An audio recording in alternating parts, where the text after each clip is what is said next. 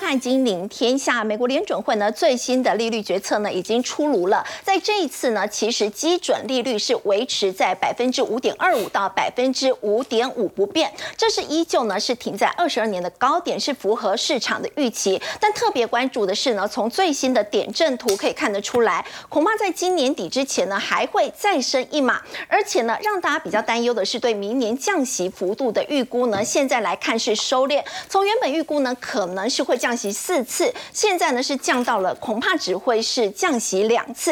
另外，联准会呢也调高了今年的经济成长预估，来到百分之二点一。那么也重申呢，软着陆呢是美国联准会最主要的一个目标。不过在这一次，我们看到利率点阵图呢，其实看得出来联准会官员的立场呢是比较偏向鹰派的。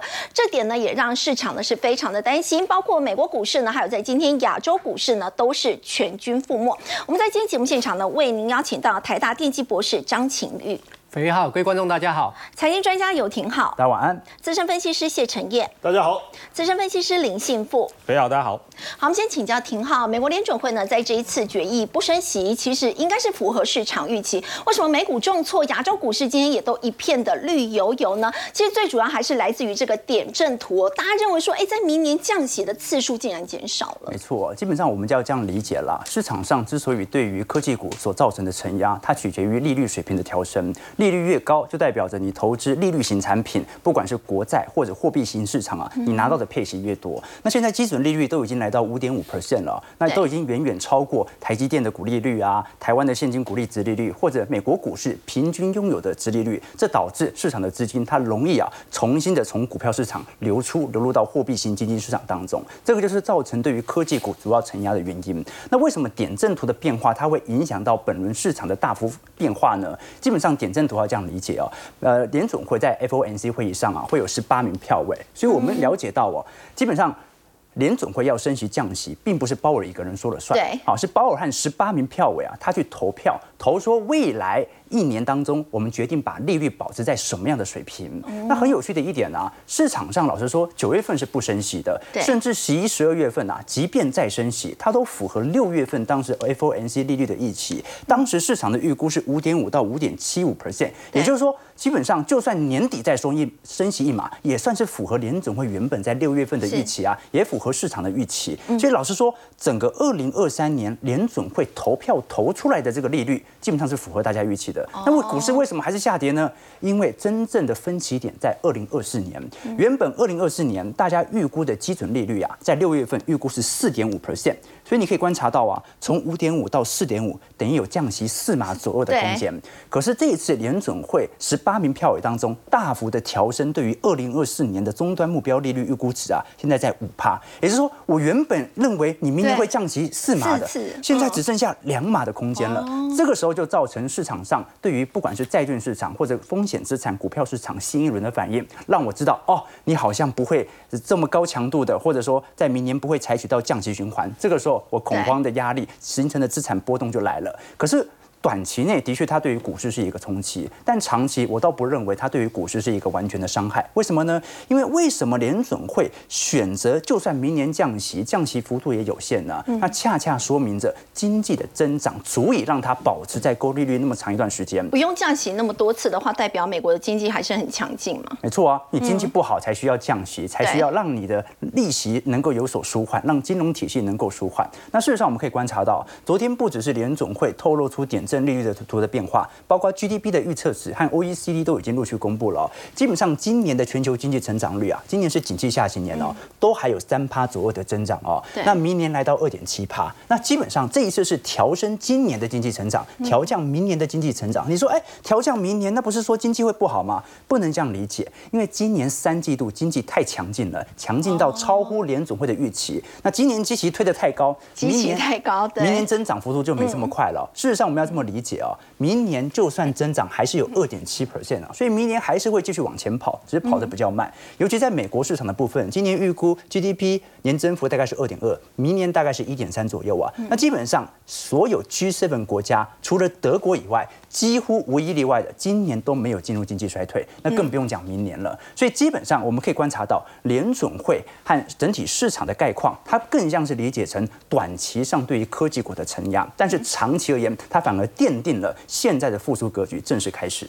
好，田浩刚刚讲到，美国如果说没有要降息那么多次的话，代表他们的经济依旧是很强劲。但为什么新债王刚拉克他现在最新的预测，就是说明年可能会出现经济衰退，甚至说美股恶魔就要来了。他也认为说，接下来美元可能会出现重贬的情况。另外，华尔街大鳄呢也警告说，美国经济正在走向悲剧性的结局哦。他甚至说，清算的日子就要到了。对，这基本上哦，你就看到这两位冈拉克和彼得西夫哦，他基本上对于经济形势的预判，完全跟联总会脱钩，跟整个经呃联总会的这些经济学家完全不一样啊。这一些呃，我们看到投资人啊，他始终认为明年很有可能会发生系统性崩跌，或者我们看到的大衰退。那为什么会这样呢？主要还是有一个分歧点，就是市场还是搞不清楚哦，你现在利率升到五点五 percent，对于经济的。递延效果影响为何？就很多人他现在的理解是哦，利率已经升到五点五了。我们过去一年呐，升了五百个基点呐，从本来是零利率到现在五点五趴。你现突然之间银行利率提高这么多，那应该所有资金全部被收回来了。那之所以我们还没有看到衰退，是因为利率它有递延效果。为什么呢？因为你联总会升息了。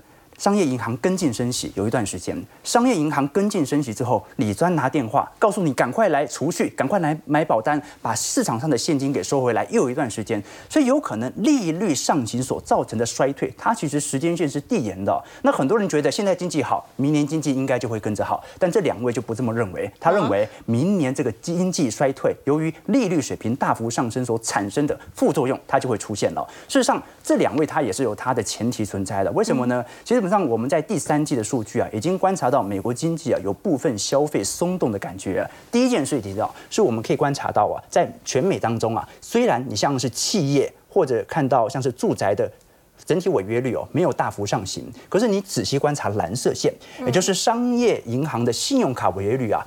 蓝色线已经突破一九年高点了，对，也就是说，目前信用卡的违约比例是远远比一九年来的高的。那为什么会这样呢？很简单嘛，因为现在我们看到信用卡循环利率已经调升到二十三帕，在美国，而等同于一旦你违约付款的话，那等同于瞬间就破产了嘛。所以这个时候形成的消费紧缩力度来得很大。那第二件事情是我们观察到美国的破产潮其实已经开始发生了，今年的破产加速啊，已经完全超越了二零二一年和二零二二年的水准了。虽然没有回到二零二零年，但至少整个上行趋势已经开始成立。也就是说，我们之所以观察到，哎，利率上行，为什么没有发生经济衰退哦？这两位的看法是哦，它不是不会发生经济衰退，它有它的递延效果。你不要把明年想的这么好。所以基本上市场上的定调啊，目前是属于严重分歧的。的确，对于股市看多者啊，从这一次的联准会的决策会议当中啊，他会以多头来做解读。为什么呢？哎，你把利率调高，就说明经济会好嘛。但是呢，对于空头投资。资者来看，通膨再起的风险也存在，联总会这么高利率的副作用也有可能发生，所以对于空头方也有所解释，这就是目前我们看到市场上产生严重分歧的主要原因。好，不过美国现在最主要还是要对抗通膨嘛。不过在这一次，大家。哦，觉得会影响到通膨的一些比较关键性的因素，包括可能美国在十月一号就面临到会不会关门大吉，另外就是在国际油价的一个飙涨。那但是这一次美国联准会好像都没有提到。对，呃，基本上哦，他没有主动在他自己的会议当中，或者他通常会在呃开记者会之前呢，会有一份白纸嘛。以前拿 A 四纸啊，这次很有趣，这次我看到拿 iPad，开始电子化了，通常会拿一念一份声明稿来表达联总会的立场。那这一次稍微聊到。都是记者在特别提问的时候才进行回应，但是也足以说明了联总会是不打算针对这三项议题来直接发表联总会的看法，有可能是事情来得太突然，联总会内部还没有明显的共识。但是这三个因素基本上都会影响到联总会在接下来十月、十一月、十二月整体利率预期的变化。首先第一件事情是这一次波我们看到汽车工人协会的部分哦，联总会鲍尔他的态度是啊，你要观察它的规模和时间的长度，也就是说他现在不愿意直接来表态。但是我们都很清楚哦，这一波的汽车工人的罢工哦，因为整体的工资它的要求是涨幅涨到四成，那目前美国汽车三大巨头已经愿意让步到两成了。那换句话说，这种两成所造成的外溢效果，如果其他工会跟进的话，它始终会造成工资通膨螺旋循环，这件事情是不可控的。那第二件事情是关于汽油价格，对汽油价格，我们可以观察到，在整个二零二三年九月份的汽油价格已经超过了历史过去一百年以来。九月份最高的汽油价格水平了。换句话说，汽油价格现在居高不下，它的主要原因来自于中东的减产。那为什么联总会不太愿意针对汽车工人协会或者对于汽油价格来谈话呢？对，因为联总会升不升息，跟你要不要罢工一点关系都没有。它升息也不能解决罢工，它升息呢也不能解决中东。减产的问题，在这种状态底下，它反而采取的是以拖代变。那另外一个最大的变数哦，大家没有意料到，但是十天之后有可能就会发生的，就是美国的啊这个倒闭关门事件，预算卡关了啦。啊，我们都很清楚，上半年是债务上限的卡端，下半年是二零二四年财年的预算是卡关哦。那现在最为危急的一个问题哦，是我们可以观察到，为什么现在市场上感觉流动性还是蛮充足的？我们要了解的一点是哦，联总会其实早在去年六月份就开始缩表了。缩表是把市场上的现金进行回收，把联总会所持有的公债进行抛售。那这样的一个方式可以减少市场的流动性嘛？以此来达到呃冷却通膨的效果。当时从九兆美元的资产负债表，现在已经缩到八兆了，所以已经缩了一兆。可是为什么缩了一兆？股市还在涨，对，货币型基金市场也在大幅的上升，为什么会发生这种情况呢？因为我们仔细观察，自从上半年美国债务上限通过之后，两党有协议通过之后啊，在过去一个季度，今年六月份到九月份啊，美国的国债增加了一兆美元，嗯，它缩表缩了一年，缩了一兆，它现在宽松，美国政府发行债务，然后。这个进行财政支出花了一季，在这种状态底下，你可以理解到为什么市场资金比较腐烂了。所以在这种状态底下，我个人认为啦，这可能是联准会未来更大的变数，就是。明年就是总统大选，你没办法确定拜登这一次到底愿不愿意妥协。这一波，老实说，我们看到的呃汽车工人协会的问题、汽油价格上涨的问题，还有美国国债持续创高的问题啊，它都是一个对于通膨的不确定性。但是联总会并没有这针对这三大议题表达非常明确的态度，所以老实说啦，我们基本上。至少可以承认说，现在在下半年联总会最大的风险应该已经不是衰退了，今年是不会发生衰退的。现在最大的风险呢，基本上是观察到底这三大因子会不会造成十一、十二月有更多利率预期的改变？为什么呢？因为通膨感觉正在救而复燃。好，刚刚呢，廷浩带我们看到，在美国现在在国内的部分要持续的对抗通膨，因为目前来看呢，接下来的这个变数依旧是非常的多。那么对外呢，跟中国之间的这个科技角力战，现在是不是已经破功了呢？因为我们看到华为在最近呢，一直传出说他们突破了美国的封锁，而且华为的副董事长孟晚舟啊，他现在最新也公布说，他们已经正式启动了全面智慧化。陈燕，对，华为副董事长孟晚舟哦，在这个华为大会上讲。的这句话是非常重要的关键，因为他说全启动全面智慧化，大家要知道这句话为什么这么重要。全面智慧化代表什么意思？你是不是要走向 AI 领域？对，不管你的手机、你的所有的消费性电子产品，甚至你的智呃电动车所有的智能系统，包括他们现在所谓的把你的这个 AI 进入到你的生活层面来看的话，这全部是不是都要晶片？对，全部都要晶片，而且不是一般这个低呃低阶制成的晶片，你要可能要先进制成更高阶的制成。那请问晶片从哪里来？然后所以如果这个战略目标是确实的话，那请问华呃孟晚舟的这一番话是不是代表一件事情？中国反制美国科技打压成功了，对你根本没有办法封锁我，而且你再注意哦，科大讯飞的创办人刘庆峰他也说，跟华为在合作 AI GPU，而且他。他讲的这句，当然我们现在没办法证实。性能等于辉达的 A 百耶，不是被 哎，不是被阉割版的 A 八百。你如果说他今天说我的 AI 的 GPU 性能等等等同于 NVIDIA 被阉割版的 A 八百好了，哦，那大家也觉得说嗯哦还好。他说 A 一百耶，好，当然我们现在还没办法证实，对不对？对。可他都喊出这样，再搭配刚才孟晚舟所谓的全面智慧化，是不是表示他们已经在进行中，而且非常有把握？那如果也顺利在明年下半年上市的话，请问这个过程，这个过程他们又这么有信心，表示他们现在已经认为它可以打破美国科技的封锁，嗯，确实是这样。所以你看哦，任正非讲的这个，因为他说，哎，美国封锁，大家会觉得很有很有压力，对不对？对。而且甚至可能因为这样子，大家都认为华为大概就就就这样子挂了。可是问题是，任正非是，哎，这这个就是动力啊！你不要觉得是要，我觉得是动力啊，因为这样子，我们必须要这么做。过去没有错，因为我的平台在美国，所以你的打压让我动弹不得。可是也因为这样子，我平台我重新建立了，重新建立以后，对我重新建立以后，反而能够打造我想要的全面智慧化的战略。这个其实对美国来讲，这个他一定是毛骨悚然的，他一定会觉得这太可怕了。你看一下《Financial Times》。在英国的《金融时报》，他就去分析这一个华为这个 Mate 六十 Pro 晶片哦。那因为晶片里面不光只是说我晶片的代工的问题，是包括我晶片这个线路的设计，对不对？对。好，可是你线路的设计，你一定要仰赖美国的软体啊，这些工具啊。那英国金融时报拆解以后，他发现说，哎，这个是自研的中央处理器以及绘图处理器，什么意思？就代表我这个 CPU 跟我的 GPU 完全是我自己设计研发出来的，那就怪了哦。可是八个中央处理器有四个是用安某的设计，但是我仔细去看了一下整段的一个内容，它实际上是取得安某的授权，而不是说安某设计好我就直接照照照表抄课，也就是说我取得你的授权。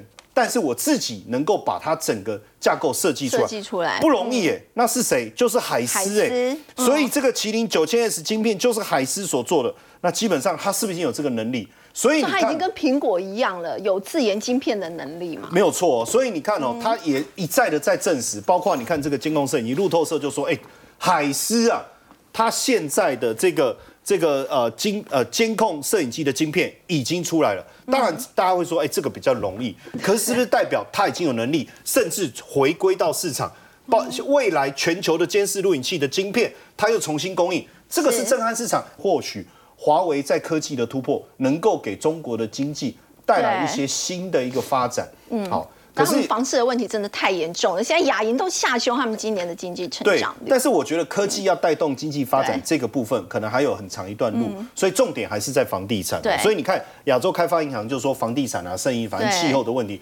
这段时间也很乱，所以它下调了今年中国经济增长率。其实它预估本来是五了，它现在下调到四点九。这个点之外，另外一个更重要，其实是在明年。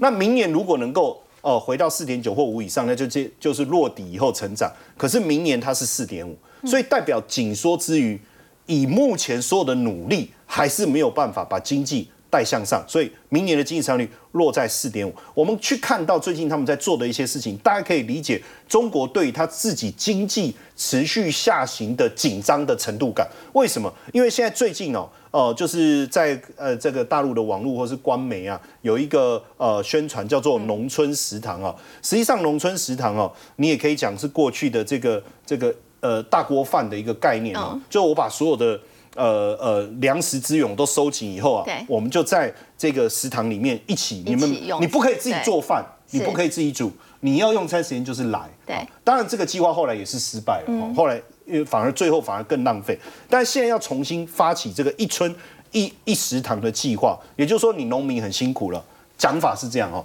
所以你就不要再自己花时间去做饭啊，准备食物。哎呀，你劳动完你就来，然后三到五块钱哦。好，当然其实网友的嘲讽是说，你的你一个村有有有的距离很远，那你真的要跑那么远去吃饭？这是第一个问题啊。第二个问题是说，三到五块真的很便宜吗？可是你如果以一百三十块的养老金一个月来讲，坦白讲也不见得吃得起啊。对。好，那另外一个问题，另外一个问题是说，基本上你为什么要一村一食堂？是因为太多的的城市的这些失业的年轻人回到农村，你人口突然变多了，你怕引起这个这个问题，所以你提出了这样的一个想法，这都是哦，那就是我刚才讲返乡的这个问题，所以要要维持政权的稳定。那所以，我们其实现在确实，我刚才讲说担心，就是大规模的人群回到农村以后闹事，对不对？嗯。可是其实有没有，已经开始了。已经开始。已经开始。为什么？你看，现在不是有抖音吗？对。你知道网友就直接拍哦，他他说实名制哦，嗯，他说你要实名制来支持，就讲你就拿身份证，然后你录一段抖音，说我支持八小时的工作制，每天八小时，每天八小时的工作制，像这样子。对你就是要支持，为什么？为什么我我我一定要加班？我我一定要工作超过八个小时，我才能赚到维持生活所需的薪资吗？其实你有没有发现，大家已经开始在在这个反动了？你看新我我现在要讲的这个是新苏黎世报的一个评论哦。他说，过去啊，中国经济不管再怎么恶化，出现再多的问题，甚至比如包括口 V 啊什么，大家都相信一件事，在党的领导之下，反正你国家的方向你们来决定，我们就专心的工作，我可以出国去玩。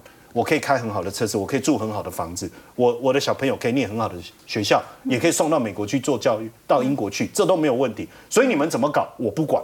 嗯。可是随着你看哦，现在习近平当主导的情况下，你有没有发现，他们原本放弃的这个政治发言跟参与权，现在看起来，你看从口 V。然后隔离，然后到现在房地产崩盘，奇怪，我原本说，我原本不不理你这件事情，可是我现在要出国很困难，嗯，我现在要买车买不起，我现在要住，我我我住烂尾楼，嗯，那这些问题是不是在党以党领政的情况下所产生的困境？所以我们真的还要继续保持静默吗？所以为什么会有抖音的这个开始发生呢？所以现在这样看起来，习近平的。领导的地位会不会变得很危险？那我们要持续观察。好，刚陈彦带我们看到呢，是亚洲开发银行下修了中国大陆在今年的经济成长率。那么现在呢，也因为这个经济很差，所以很多的这个中产阶级对于这个领导阶层其实也提出了很多的这个质疑。那么另外，在美国，我们刚刚也有提到，就是通膨的一个问题，是美国联准会要持续来对抗的。但是也因为如此，我们看到呢，在今天亚洲股市呢都是一片绿油油，包括台股在今天幸福哥跌破了半年线了，在今天表现非常的弱势。那么在今天。其实除了股市跌，台币也贬破了三十二块一。那么现在也很担心啊，台股跌破了半年线之后呢，在第四季还会有机会吗？呃，应该这么说了哈。我想刚刚前面廷浩已经有解释过了哈。这一次呢，联准会释出来的讯息哈，对于明年哦这个降息的预期啊，本来大家期待是比较乐观哦。不过这一次会后的声明里面呢，让就是有点浇了大家一盆冷水哈。那我觉得我对于这样子的一个定义哈，有一点像是哦市场的反应就是哎。你不给糖吃，我就来给你捣乱，好，就像万圣节一样，要上门去给人家讨糖果啊。如果刚好这一家没有整理糖果，他就可能在你们家前面呢堆个雪堆啊，乱丢一点什么垃圾哈。所以市场的反应就是这样哈，我要糖吃，我要你降息。可是呢，好像似乎啊，联储会不领情，那市场就先跌给你看，那我先给你看。那今天当然我们就线论线，我们先看一下大盘的 K 线哈。其实你可以发现，确实了哈，它跌破了这一条灰色的哈，它是一个半年线的支撑。不过现在好处是哦，这一条半年线的支撑呢，它还是斜率是正的哦。我们就以上一次举例哈，其实大盘之前呢，大概在四月底五月初的时候，有一次呢，它也跌破了这一条哈，有一点橘黄色的这条是季线。那当然，那个时候线型有点丑了，而且是很长很长的一个黑黑棒哦。可是呢，因为刚好这一条季线，就我们刚刚前面讲了，它斜率还在往上，所以它整理完之后呢，哎，后面还是哦伴随着对站在往上哈。所以呢，现在有没有机会像上一次一样哈，在斜率为正的情况之下，重新站回均线的支撑？这是一个。再来，我们来看哈，因为上方呢有一个负斜率的这个是季线，好，所以其实本来啊。上周五的时候哦，市场是还算相对乐观哦，因为已经准备要来挑战这个季线的反压，而且那一天是以带量的方式呢收了一个长红 K 棒。那最近表现上来说的话哈，大概是属于涨的时候是有量哦，那只是因为本周来说的话，面临的变数是比较多，所以通常这种情况之下呢，它可能会先用时间来换取空间。那这个时间怎么抓哈？我是这样抓了哈，因为。每年如果大家有去看哦，国际股市包括像美股的统计哦，每年的八月跟九月，哎，很奇怪，它比较容易呢出现所谓的拉回回档。那如果说大家仔细去看哦，这一次九月底呢，刚好就是什么中秋节差不多，所以如果说我们以呃东方哦亚洲的节气来说的话了哈，如果整个盘面上哈，因为整体经济循环它其实还是在上修，今年经济成长嘛，所以呢，其实算是有好也有坏。所以我觉得，如果说这样子的情况哦，先让子弹飞一下，就是让这个所谓的呃明年降息的这个预期稍微有点落空，先让它一两天去反应。只是后面我们必须要看的，就是在中秋节之后，是不是整个买盘能回温？就像上一次一样，它。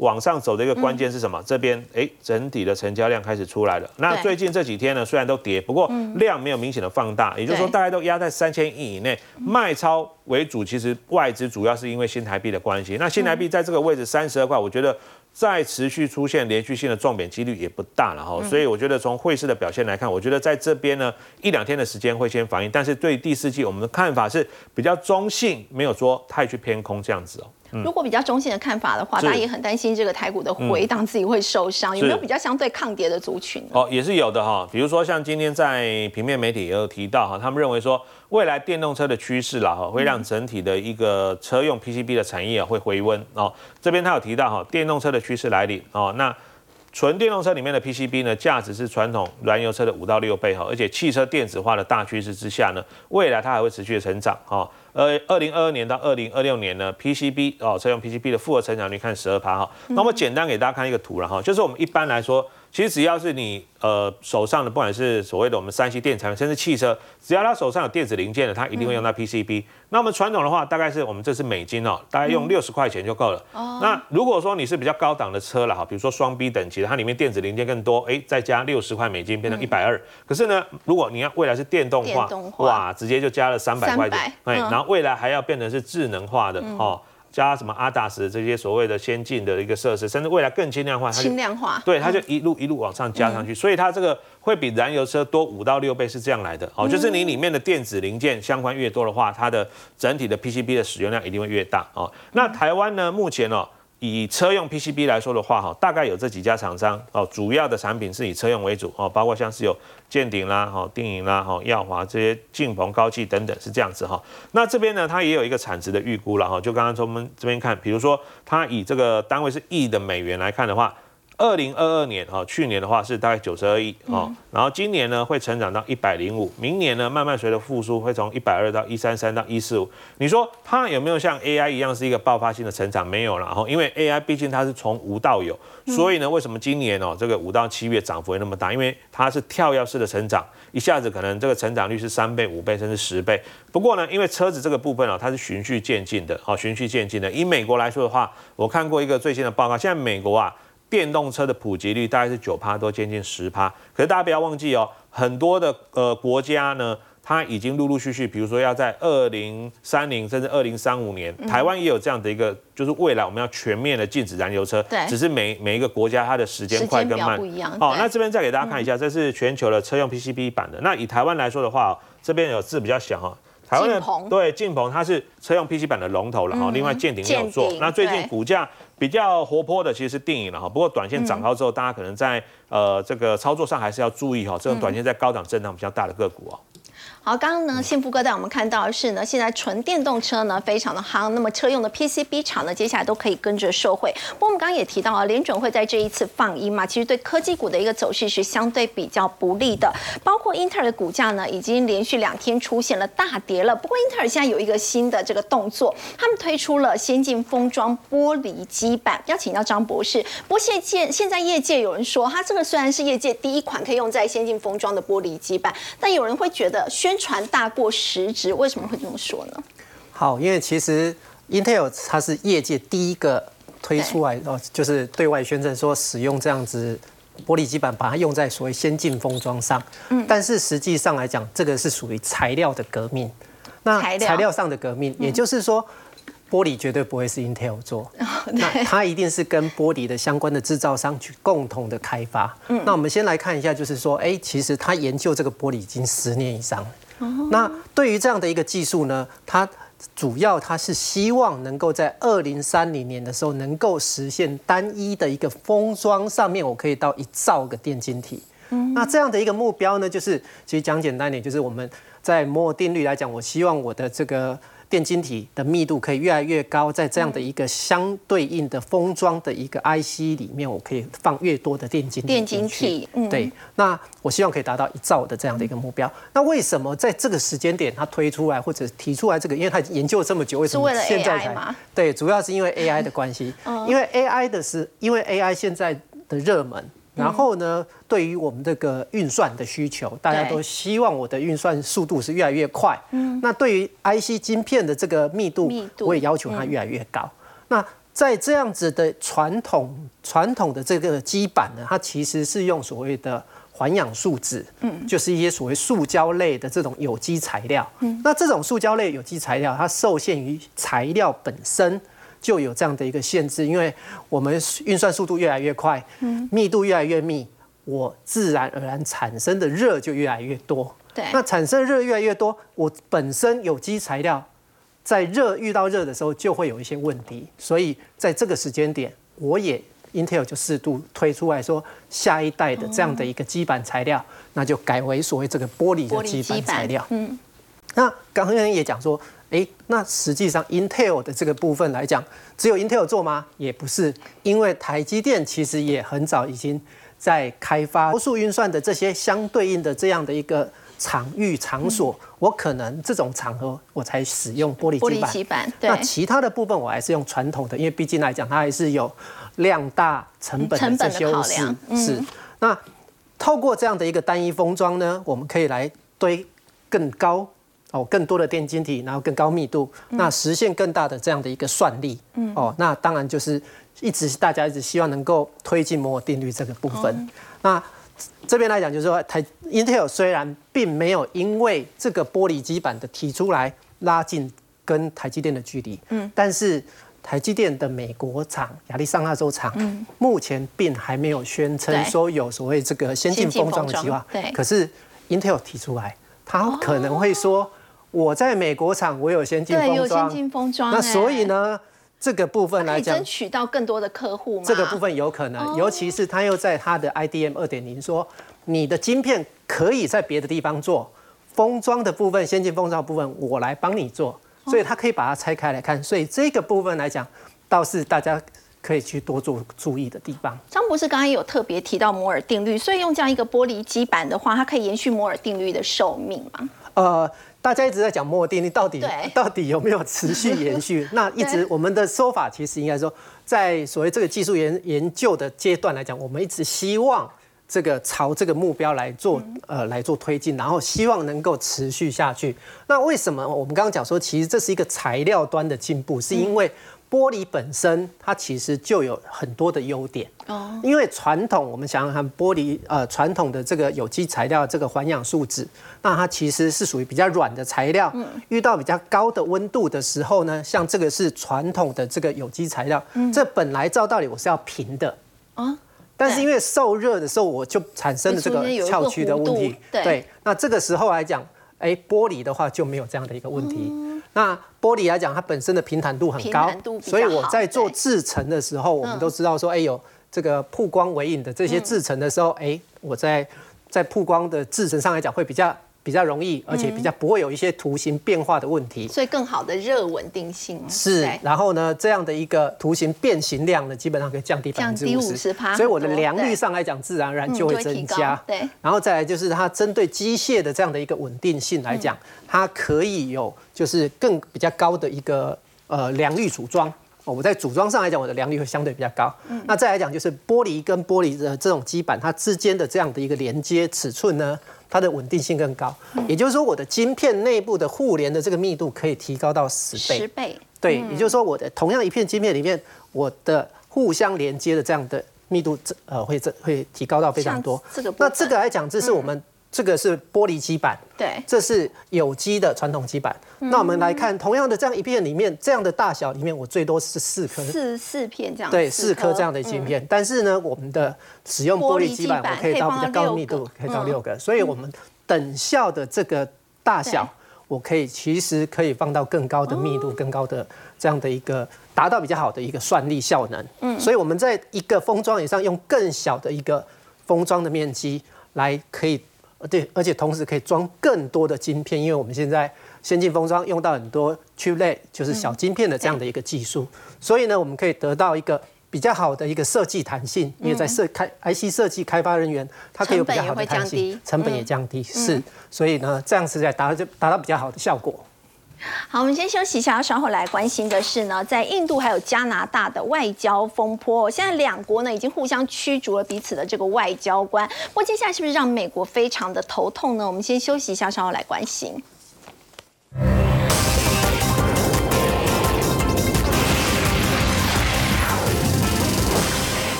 印度跟加拿大之间的外交风波现在是升级，两国呢互相驱逐外交官，这是不是让美国觉得很头痛呢？因为陈毅，我们知道美国跟加拿大向来都很友好，但是美国现在又积极想要拉拢印度来制衡中国大陆。那么现在两国呢搞成这个样子的话，那美国接下来到底怎么办？左右为难。好，现呃，印度跟加拿大最近在外交上面对彼此冲突啊，争端这个越演越烈哦，到底发生什么事情哦？最主要是六月这件事情，就是加拿大的锡克教的领袖在加拿大的卑斯省遇刺。好，那遇刺这件事情被加拿大的总理杜鲁道他直接指控，他说他拿到了安全部门的可靠警报，说是谁做的？是印度政府特工做的。而且你要去想，印度的总理直接指控，这个是多么大的一个事情呢？但这一位是谁？这一位就是锡克教当中，呃，带应该说。带领锡克教要独立非常重要的一个成员呐，那呃，当然他被呃锡克教组织视为非常重要的人权活动家，所以算是一个呃在国际上有一个重要领导地位的一个算是政治的领袖人物，对不对？但印度会说，哎。其实对他们来讲，这一位算是恐怖分子哦，他们把它定义叫恐怖分子。印度政府认为他是恐怖分子，但是他们没有做这件事啊，所以他说你加拿大你窝藏恐怖分子就算了，你既然指控说是我们印度政府特工所为，嗯，当然这个两两双方就杠上了嘛。好，当然我们必须去理解这件事情，就是这个呃锡克教哈，基本上呢，它大部分的这个呃这个教。教教徒哈，其实都在印度旁遮普邦。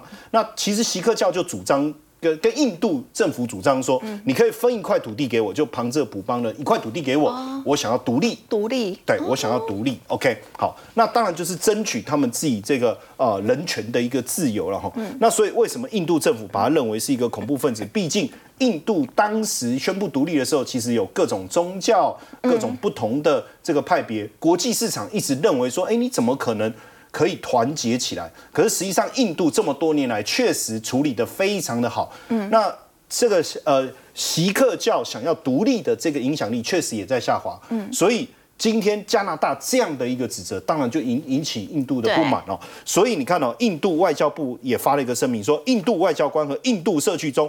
反映议题持相反意见的人士的安全受到威胁了，哇，这个这个话很重啊。对，然后你说建议印度国民避免前往加拿大，不要加拿大，他没有说。呃，哪一个省啊，或者什么？比如说，他没有特别指卑斯省或者什么。可是这样的一个声明其实非常严重。嗯。那为什么这件事情受到高度的关注？大家也知道，印度现在是第五大经济体，全球第五大的经济体，不止 GDP 成长的速度非常的快。嗯。它现它的人口数现在对呃全球事务来讲有非常大的一个影响力。加上这次集团体不是在新德里吗？对。好，那现在对西方国家来讲，他们想要拉拢印度。做什么去对抗中国或者是俄罗斯？对中国来讲，他想要拉拢印度来对抗西方，所以印度加入任何一方，我相信都能够壮大这一方的实力。可是对西方来讲，这个事件很尴尬。为什么？因为过去大家也知道，中东地区或者是这种所谓的宗教团体，一遇到这种所谓暗杀事件的时候，西方国家是不是都会第一时间站出来啊？指责或谴责，对，好，可是呢，这一次美国的说法是什么？美国是说，好，你印度，呃，就是说你加拿大，你应该好好的调查，到底发生什么事情？哎，没有谴责的味道。对，那英国也说，哎，这个事件我们应该要关注。连澳洲的讲法也是这样。为什么？实际上，在英国也好，澳洲也好，是呃，他们都有呃非常多的这个锡克教的社群团体在里面。那加上。呃，美国跟加拿大关系一直不错啊，嗯，可是他又要拉拢印度啊，对，英澳洲跟英国其实也要拉拢这个印度啊，这又不敢选边站，所以现在变成大家都不敢选边站，要不然你看过去俄罗斯的行为，伊朗或者沙地阿拉伯这种所谓的涉外刺杀，但现在也不确定是不是印度做的，是，但过去只要这种，是不是他们都会呃谴责？那因为加拿大说他要把他会把那个名单公布，他们说你不要公布，因为公布以后对西方国家来讲问题就来了，我要不要谴责？那我还要拉拢，这个怎么办呢？那当然，我们还是来认识一下这个锡克教，因为过去大家应呃看到应该会。你刚刚说他们想独立，其实他占印度的人口的比例很小哎。对，当然那是因为呃印度人口多，可是呃实际上印度的呃锡克教徒也有两千八五百万人，因为你刚才讲只有百分之一点八，没有错，因为印度人口多，但也有两千五百万人，所以他们其实他们呃在很像在欧洲的犹太人，就是说他们很聪明、很认真、很努力做事。那当然，他们在这个群体里面，比如说，他们也也也倡导男女平等，嗯，哦，那他们可能觉得他们在这个群体里面有点格格不入，所以他们希望独立出来，哦，是这样。那大部分都住在北印的这个旁遮普邦，嗯，那也有在海外，比如说马来西亚、汶莱、美国、英国、加拿大，我刚才讲澳洲都有他们的社群。那因为锡克教徒很崇尚就是劳动的价值，就是说你不可以。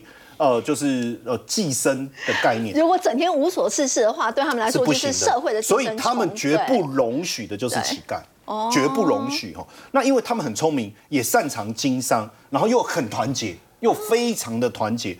然后所以锡克教徒很多人都很有钱，就是从商非常的有钱，所以也也也有影响力。所以为什么很多人把他比比拟为这个呃有有犹太人的概念是这样哈？那。十分之六的锡克教家庭是最高财富的五分之一，你就知道了哦，你就知道。那他们最明显的特征，当然就是他的这个、这个、这个、这个叫头巾，这个也是在他们宗教当中非常重要的一环，你知道吗？因为呃，他们当然他们在各地的努力哦，实际上有些地方，比如说规定要戴安全帽，他们是可以不用戴的哦，或者是在军中哦，他们是可以不用戴特别戴帽子，因为他们有这个头巾是他们宗教上非常重要的一环哦，而且他们规定。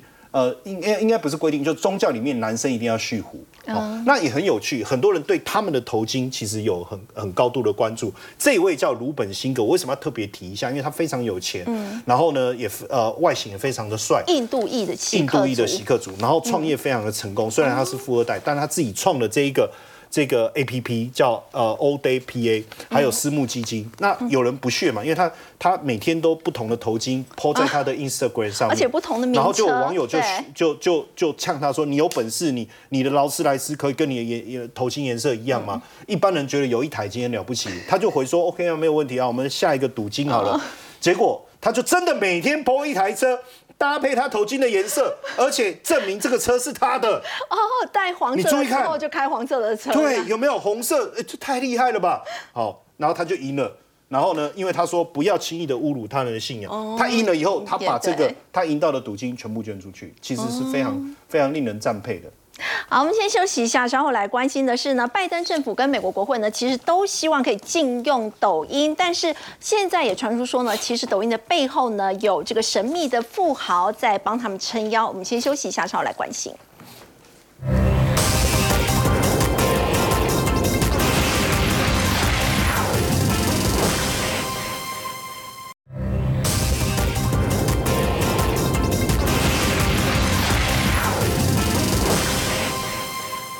政府跟美国国会呢，其实一直都希望可以禁用抖音。不过，廷浩现在传出说，抖音为什么到现在在美国还这么活跃？是因为背后有富豪在帮他们撑腰吗？第一是真的划上瘾了，这个很难戒掉。那第二件事情呢，是我们都很清楚，其实美国在各大部门当中都会有它的利益团体存在。好，那字节跳动哦，抖音的母公司，其实在美国当中啊，也有一位亿万富翁、金融家杰夫亚斯。他这个人哦，他基本上早在一二年的时候，他就已经入。入主 TikTok 了，当时的母公司叫字节跳动嘛，持股大概两百一十亿啊，我算了一下，大概总持股个人是七趴。如果是它周围的基金占比是有十五趴哦，哦，这非常非常高哦，高哎，好，所以如果一个美国一个美国的亿万富翁，他持有这么多的字节跳动的股权的话，那基本上他一定会有相关的利益团体来进行政府的游说哦。啊，可是政府的游说为什么感觉这两年好像没有太多效果呢？对，因为两党对于中国的制衡角度还是非常明确的，嗯，很简单嘛，因为它主要捐献的对象是属于共和党。啊，基本上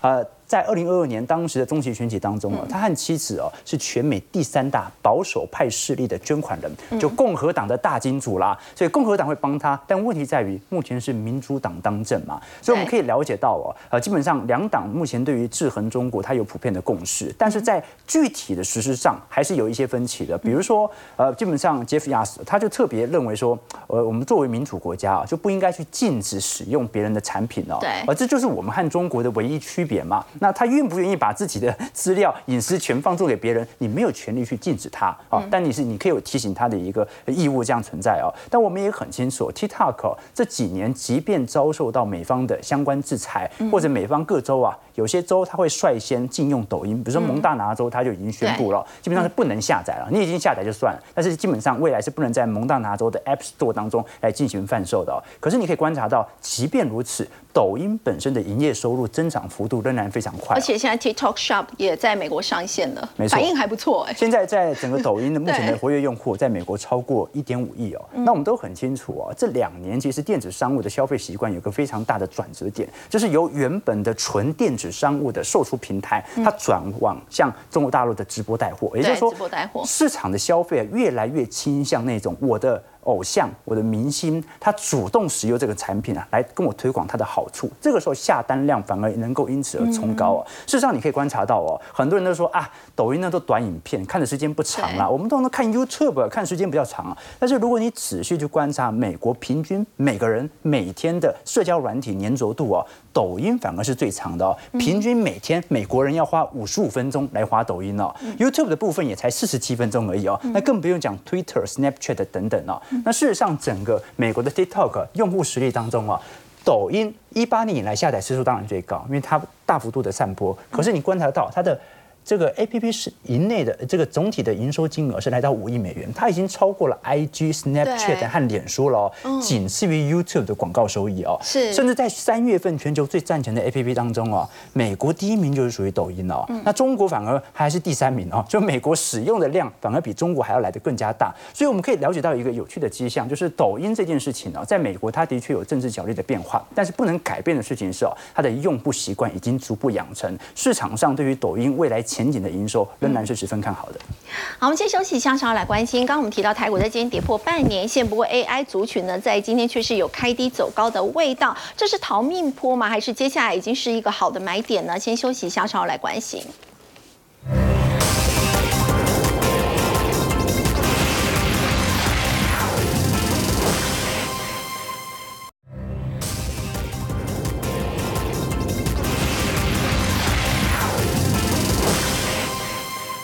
在今天跌破了半年线，是出现了重挫。不过 AI 股呢，却是有点开低往上走高。要请教幸福哥，像是伟创又重新回到一百块钱，那么技嘉呢也是涨了将近两趴，所以这是逃命坡吗？还是这的确已经是好的买点出现了？